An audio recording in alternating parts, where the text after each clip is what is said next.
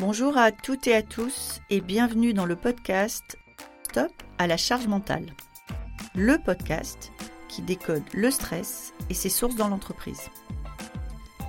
Chaque épisode est une opportunité de dire stop à la charge mentale, une nécessité pour l'équilibre de chacun et la santé de tous. Je suis Magali Siméon, entrepreneur, experte du futur du travail et maman de trois enfants. Alors, le stress et la charge mentale, je connais bien.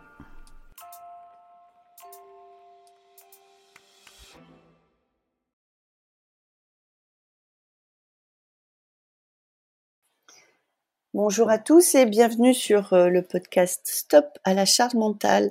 Je suis Magali Siméon et je suis ravie d'être euh, là avec vous maintenant. Euh, aujourd'hui, je reçois Bernard. Bernard est philosophe du travail et Bernard va nous parler d'un Sisyphe heureux. Comment est-ce que Sisyphe peut être heureux?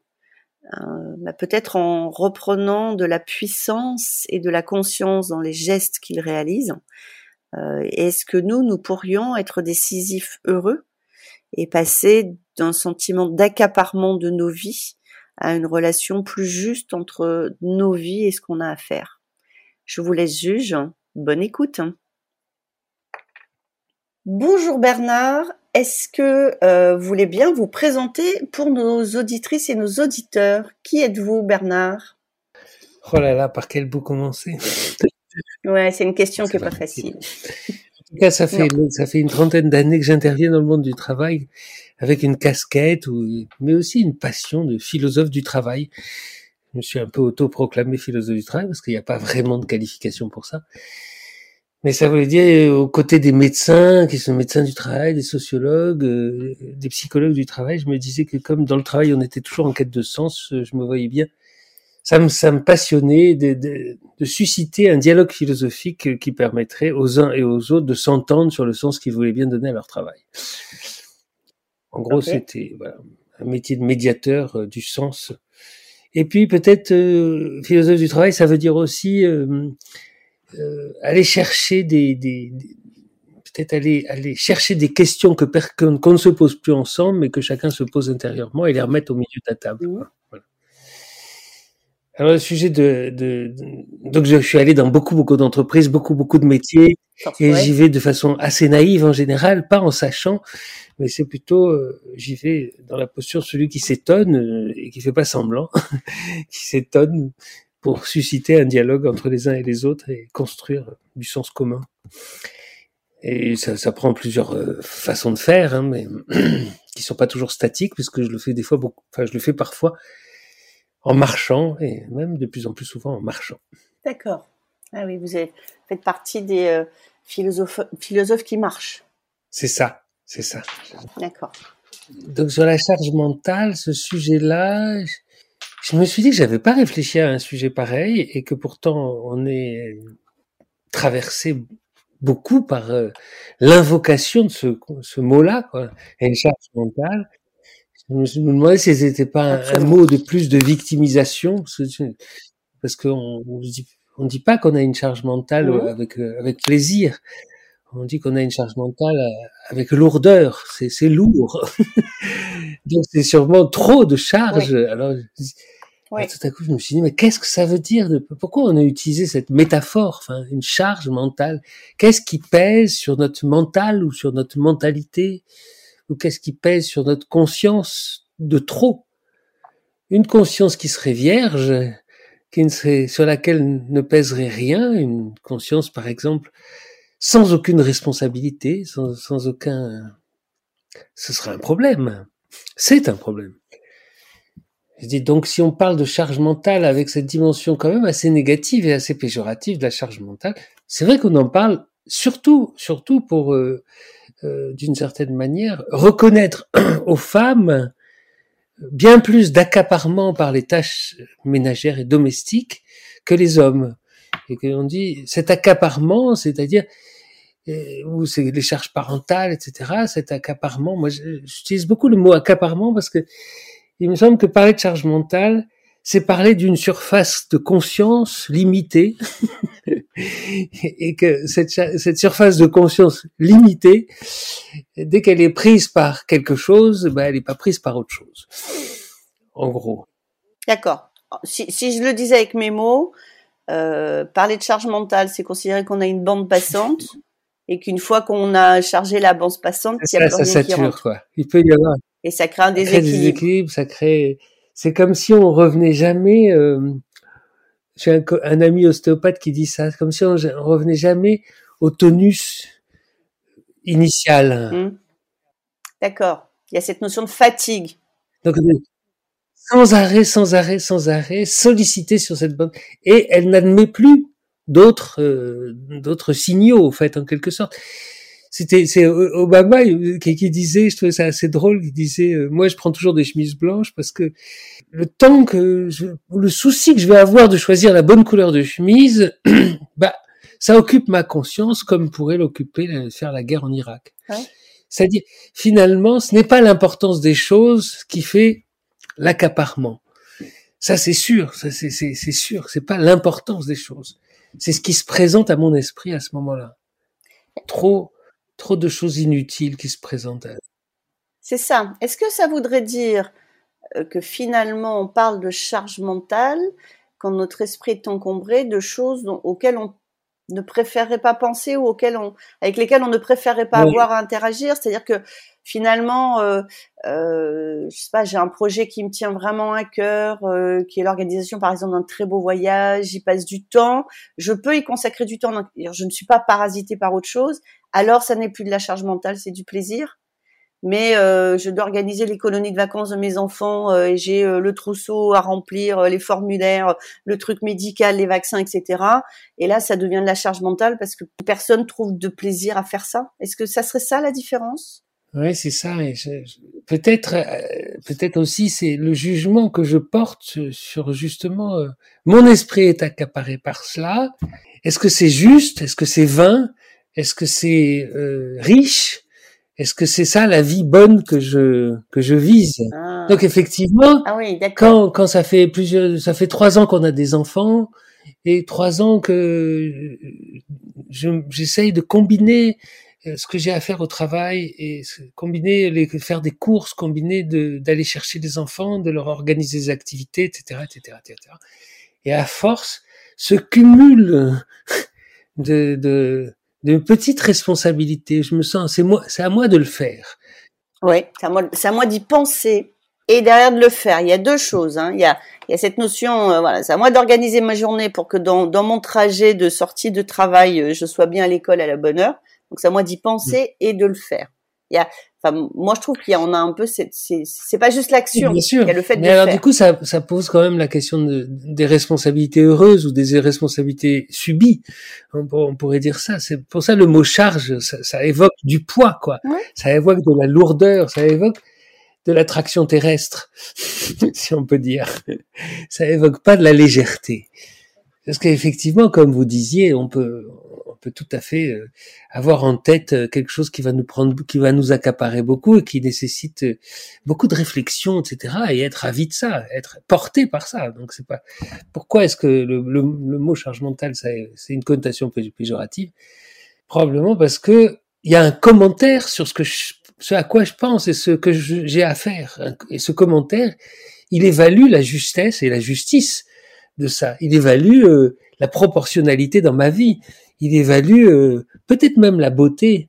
Est-ce que c'est est-ce que c'est grand ce que j'ai à faire? Est-ce que c'est beau? Est-ce que c'est bon? Pour qui? Donc il, me semble que évidemment la charge, ce qu'on appelle la charge, c'est-à-dire cet accaparement par ce que j'ai à faire dans un dans quelque temps, cet accaparement, j'ai l'impression que il est sans arrêt jugé.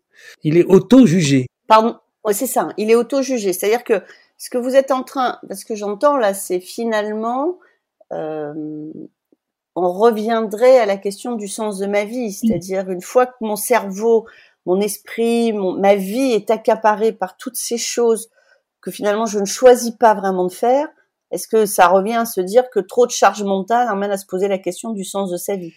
Ouais, en tout cas même du sens peut-être de, de, de, sa position relationnelle aussi de, de, de c'est qu'est-ce que c'est que rentrer en résonance avec son conjoint, avec son chef, avec son collègue, avec ses enfants? C'est trouver une sorte de, enfin, on est tous, je sais pas, notre vie est sans arrêt centrée sur les relations qu'on a avec les autres. Il y a une centralité de la relation. Mmh. Mais si sans arrêt j'ai l'impression que cette relation n'est pas juste et que je la subis, euh, si sans arrêt je l'interprète comme une comme une subordination, une soumission, voire même une passivité, effectivement, il y a effectivement, je, crois que le, mot charge mentale, ça évoque de la passivité. En fait, c'est ça qui est étonnant. C'est à la fois, à la fois, on dit j'ai beaucoup beaucoup de choses à faire, mais je le subis, et en plus, je ne suis jamais à la hauteur de ce que j'ai à faire. C'est ça. C'est-à-dire, je vis en permanence dans, dans le, sentiment d'inaccompli et d'inachevé. Et, et, cet inaccompli, cet inachevé, et cet injuste, cet injuste accaparement, évidemment, finissent par constituer le mal du mal. je sais pas comment dire. C'est-à-dire, c'est pas seulement ce que j'ai à faire qui me qui m'accapare, mais aussi le jugement péjoratif que je porte sur ce que j'ai à faire. C'est ce que j'appelle le mal du mal. Ah, mm. c'est compliqué parce que, mais depuis qu'on a qu'on a publicité ce mot-là, charge mentale, effectivement, moi je pense que c'est un mot de victimisation. Qu'a son utilité Parce qu'effectivement, quand, quand d'ailleurs quand j'ai dit à ma femme, euh, je vais faire un podcast sur la charge mentale, ça nous a tout de suite fait embrayer sur l'injuste répartition des tâches euh, domestiques. Tout de suite. Oui. Et la, et la, et la formule vient de là, hein, vous savez, Bernard. La formule vient de euh, tu as pensé à et, et le, le, le, fait pour une dessinatrice de BD de pointer que euh, c'est pas c'est pas justement réparti c'est ça. et que euh, au mieux du mieux alors après il y a toujours des contre-exemples mais au mieux du mieux on a des des conjoints qui aident ce qui déjà en dit beaucoup et, et, et tout le problème de l'aide c'est que justement la charge mentale d'organisation n'est pas dans la tête du conjoint mais dans celui qui organise donc donner un coup de main c'est déjà de toute façon pas juste en termes de position et ça prend moins de bande passante puisque je fais et j'arrête. Donc j'ai pas cet accaparement dont vous parlez clairement. Donc euh, donc oui, bien sûr que ça vient de là, mais euh, c'est un. Donc la question c'est la question c'est et et alors, c'est-à-dire finalement cette conscience ou cette conscientisation d'une inégalité des charges mentales, c'est-à-dire de ce à quoi je me sens tenu de penser sans cesse bien des fois davantage que mon conjoint ou, l'autre, cet autre-là, cette, cette, conscience de l'inégalité, euh, qu'est-ce qu'elle produit comme conséquence en fait? Est-ce qu'elle produit de la rumination? Est-ce qu'elle produit de la dispute? Est-ce qu'elle produit de la régulation? Est-ce qu'elle produit finalement euh, de l'émancipation? Et c'est ça, dans, dans, quel sens on a envie de la tirer cette, cette, cette, dans quel sens on a envie de tirer cet usage de cette qualification de charge mentale, de trop grande charge mentale. Dans quel sens? Parce que si c'est juste dans le sens du chameau, de celui qui rumine, bien conscient qu'il a, il est dans son, dans, son droit, bien conscient que ce n'est pas juste, mais on continue comme ça. Donc non seulement c'est pas juste, mais en plus, à penser que ce n'est pas juste toute la journée, je me rajoute une charge mentale de plus. Alors évidemment, c'est peut-être facile de dire ça. il faut, faut, faut, faut, se méfier. Faut se méfier. Mais donc je me disais, mais qu'est-ce qu'on pourrait, comment on pourrait faire C'est quoi la prochaine étape, quoi? Ouais, c'est ça, pour que cette conscience-là soit un phénomène régulateur, ou soit un phénomène réellement d'émancipation, ou soit réellement un, phénomène d'affirmation joyeuse, en fait. On dit, l'affirmation joyeuse que euh, ça va changer. Alors, ça va changer de camp ou je sais pas, enfin une espèce de. Mais bref, comment on fait pour sortir du, du chameau qui, qui, rumine. qui pense non et qui fait oui? Mais là, on parle. Alors là, on parle de la charge mentale euh, de, de, la vie personnelle. Mais vous qui intervenez en entreprise, euh, la, la, continuité absolue maintenant avec les outils digitaux de la vie professionnelle, est-ce que là aussi, ça génère pas chez les salariés une charge mentale professionnelle? C'est-à-dire, moi, j'ai le souvenir d'une vie professionnelle où quand je repartais le soir et que je fermais la porte de mon bureau, ma journée était finie puisque à part m'appeler sur mon téléphone fixe, alors bon, ça, ça me donne un petit coup de vieux, mais à part m'appeler sur mon téléphone fixe, mon employeur, je n'interagissais plus avec mon entreprise et le monde de mon travail jusqu'au lendemain matin. Aujourd'hui, pour la plupart des, euh, des, des cadres et des employés du secteur du service et, même au-delà, c'est fini ça. Est-ce que ça aussi, quand vous intervenez en entreprise, est-ce que ça aussi c'est pas un générateur de charges? C'est-à-dire je, je ne peux plus déconnecter en fait, je suis toujours joignable, on peut toujours me trouver. Oui, je pense qu'on s'est beaucoup, beaucoup éloigné, en général, dans nos existences euh, modernes, hein, on s'est beaucoup éloigné d'un temps pour chaque chose et une chose pour chaque temps. Enfin, cette espèce d'adage qui disait, bah ouais, le dimanche, c'est fait, c'est pour se mmh reposer et pour se voir sa famille. Le samedi soir, c'est pour ça. Le, enfin, chaque chose, une espèce de rythme de, de, mmh. de donc du coup, effectivement, parce que euh, c'est pas seulement le salarié qui continue à travailler même quand il est chez lui, c'est euh, le, le lycéen ou l'étudiant euh, qui continue à parler à ses potes pendant qu'il est en train d'étudier. Euh. oui, c'est vrai. oui, c'est vrai. Le, le, polychronisme, on pourrait appeler ça comme ça, faire plusieurs choses en même temps et, et, mélanger les, les, univers, effectivement, est devenu, je, je pense, je sais pas, on sait, on se fait peut-être des idées sur des temps plus anciens où, on faisait chaque chose en son temps, mais je crois que c'est une espèce de sagesse traditionnelle de dire attention, puis très lié aux saisons aussi. C'est très, c'est très, très lié à la nature d'une certaine manière de penser que les choses doivent se faire en leur mmh. temps. Effectivement, tu vas pas ramasser les blés euh, c'est pas, le moment. C'est l'hiver. C'est pas le moment. Donc ça peut-être c'est cette conscience là d'appartenir à, à, un temps cyclique, de rentrer dans un temps cyclique ou dans un temps rituel qui peut être ritualisé, qui nous manque un peu. Enfin, j'ai l'impression par rapport parce que cette histoire de rentrer chez soi euh, et de pouvoir penser à son travail. Moi, je me souviens, je suis intervenu dans une usine de, de désosseurs pareurs de jambon mmh. et ils, travaillaient à la chaîne, ils avaient un jambon qui arrivait sur un tapis roulant toutes les 73 secondes, ils devaient le désosser, ils étaient côte à côte, ils s'envoyaient des fois le couteau dans la cuisse, enfin, c'est un travail dans l'humidité, le froid, enfin bref, c'était un, travail que je trouvais assez rude, puis c'était la première fois que j'entrais dans une usine, moi, et il me dit, Bernard, toi, quand tu rentres chez toi, tu penses encore à ton travail, moi pas. Oui. Et même quand je travaille, même quand je travaille. Je pense pas à mon travail. Je peux penser à autre chose parce que maintenant je suis assez, assez. Et toi, hein? Et toi, hein, c'est drôle. D'un coup, ils inversaient un peu le, le sens de qui est victime là-dedans, enfin, qui est victime de son travail. Et puis du coup, je réfléchissais, je disais mais moi, souvent, les bonnes idées euh, que j'ai pour mon travail, elles viennent en dehors de mon travail. Heureusement que je ne coupe pas. Heureusement. C'est très intéressant d'être ressourcé par, d'avoir affaire à d'autres stimuli qui vont renouveler euh, l'univers idéal, enfin l'univers, même l'imagination. Enfin, c'est très intéressant. Donc, ce qui est intéressant, c'est d'avoir mon, mon, chef sur mon dos, c'est d'avoir une pression. C'est-à-dire que votre pensée, euh, votre pensée, enfin, dit autrement, vous faites un travail que vous aimez et votre pensée nourrit ce travail. Bien sûr si je vais marcher un dimanche et que je rencontre un pèlerin sur le chemin de Compostelle et que tout à coup il me parle de son travail, ça nourrit mon travail. Enfin, donc moi, j'imagine, je suis pas le seul comme ça. Il y en a mm. quand même beaucoup aussi dont c'est utile pour eux de changer de lieu pour nourrir et, et mm. ressourcer finalement ce qu'ils ont mm. à faire. Donc là, du coup, la charge mentale, cette histoire de charge mentale. Ah oui, parce que si on reprend la métaphore du poids, hein, qu'est-ce qui nous semble, qu'est-ce qui nous semble lourd et qu'est-ce qui nous semble léger? Pourquoi parfois ranger mon bureau me semble extrêmement lourd? Pourquoi? Et des fois, le lendemain, quand j'attends quelqu'un qui va venir et que je me réjouis de cette arrivée-là, ranger prend cinq minutes. Mais est-ce que le point commun n'est pas justement cette notion de passivité de subi Est-ce que finalement, que ce soit professionnel, tout à l'heure vous en avez parlé pour le personnel, mais finalement en professionnel, je ressens une charge mentale parce que je ne choisis pas de penser à mon travail, mais parce qu'il me suit, parce que je subis la pression d'un chef qui va me faire un, mail ou un SMS euh, à 21h pour un dossier qui devient urgent. Est-ce que finalement, quand vous parlez d'accaparement, Bernard, et de passivité, est-ce que c'est pas là les marqueurs qui transforment nos pensées en charge mentale? Oui, probablement.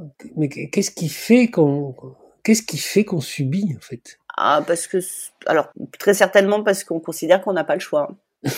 très certainement. C'est, c'est très compliqué euh, de se dire qu'on a le choix. Je pense que alors je sais pas si vous le voyez, mais dans le rapport au travail, moi je vois, et entre autres dans, dans les gens qu'on interviewe pour ce podcast, que les jeunes qui arrivent sur le marché du travail considèrent aujourd'hui qu'ils ont plus le choix, puisqu'il n'y a plus de promesses futures dont ils pensent qu'elles seront tenues. Et donc ils n'ont plus de raison d'accepter et de subir des choses aujourd'hui pour des lendemains meilleurs auxquels ils ne croient pas vraiment. Et donc certainement qu'ils s'autorisent plus à.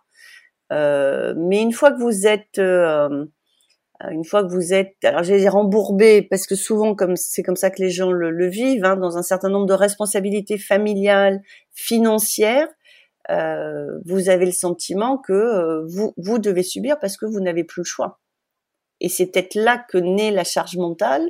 Si vous ajoutez à ça pour les femmes euh, un certain nombre d'injonctions autour de ce que c'est qu'une bonne mère et aussi de ce que c'est qu'une bonne salariée et, évitons de mélanger les deux rôles et soyons bien à notre juste place, hein, euh, qui sont là aussi des injonctions qu'on subit. Finalement, c'est vous parliez de sens de la vie. Est-ce que je me sens pas chargée mentalement parce que j'ai l'impression que je passe mes journées à faire des choses que je n'ai pas décidé ou choisi de faire? Vraiment? Oui, ou des choses qui me rendent pas meilleur, ou des choses qui me rendent pas joyeux, ou des choses qui sont pas, qui sont pas, euh, qui, qui quand même cultivent mon impuissance plutôt que ma puissance. Enfin, mm. c'est, c'est, il n'y a pas que la question du choix qui est en cause, parce qu'il y a des choses qu'on choisit pas et qui nous rendent, qui nous rendent euh, puissants ou forts. Puis il y a des choses qu'on, enfin, donc c'est pas que la question du choix, parce que c'est vrai qu'on a eu tendance à penser la liberté aujourd'hui seulement du côté du choix et penser la liberté d'ailleurs comme une valeur première. Quoi. Être libre serait une valeur première. Mais par exemple, on, dirait si, si la question de cette charge mentale, on est chargé de quoi? Ce quoi-là, ce quoi-là, euh, effectivement, on, l'a peut-être pas choisi. On n'a pas choisi, euh, par exemple, qu'il y a un orage euh, et, et qu'il vienne euh, démonter les tuiles de ma de mon toit. Ça, j'ai pas choisi. Il va falloir que je m'y colle, quoi. Je vais y aller très vite même. Des fois même, c'est très excitant d'avoir à répondre. C'est ça la responsabilité pour moi. C'est ça la force même de la responsabilité. C'est très excitant d'avoir à répondre à une cause, à une conséquence mhm. d'une cause que je n'ai pas choisie.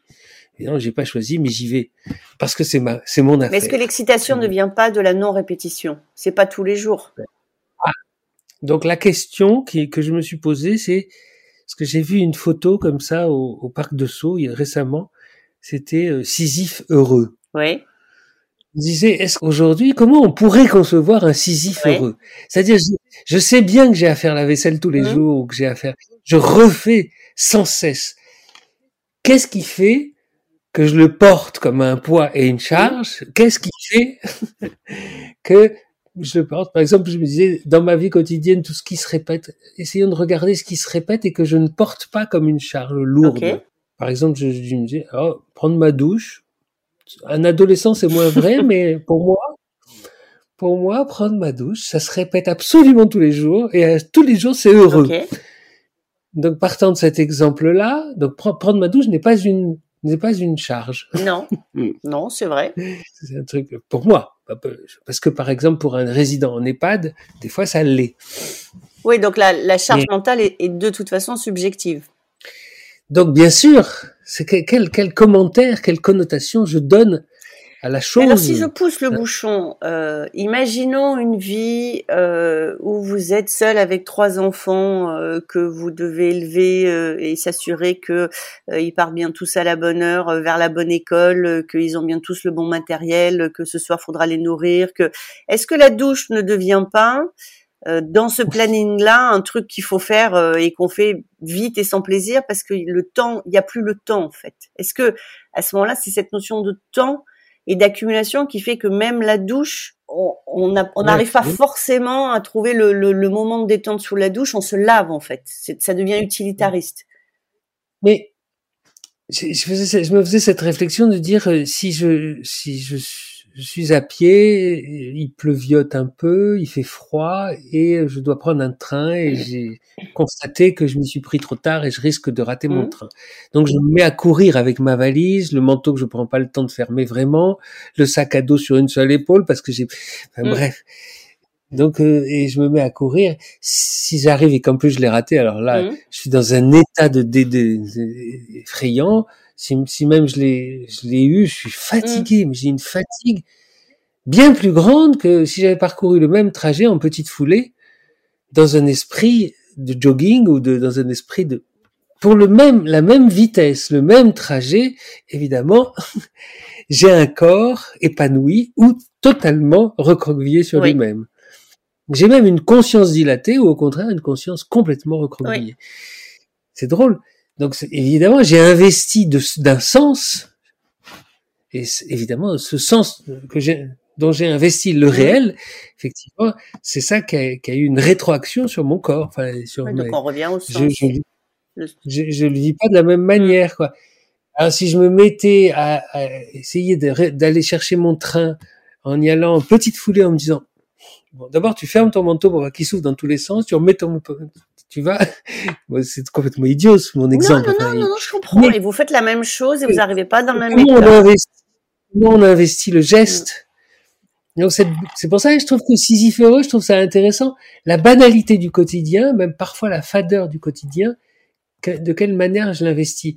Alors en disant ça, évidemment, je, je, je, vois bien que je passe probablement à côté des différences et des inégalités énormes entre les, les modes de vie. Bien sûr.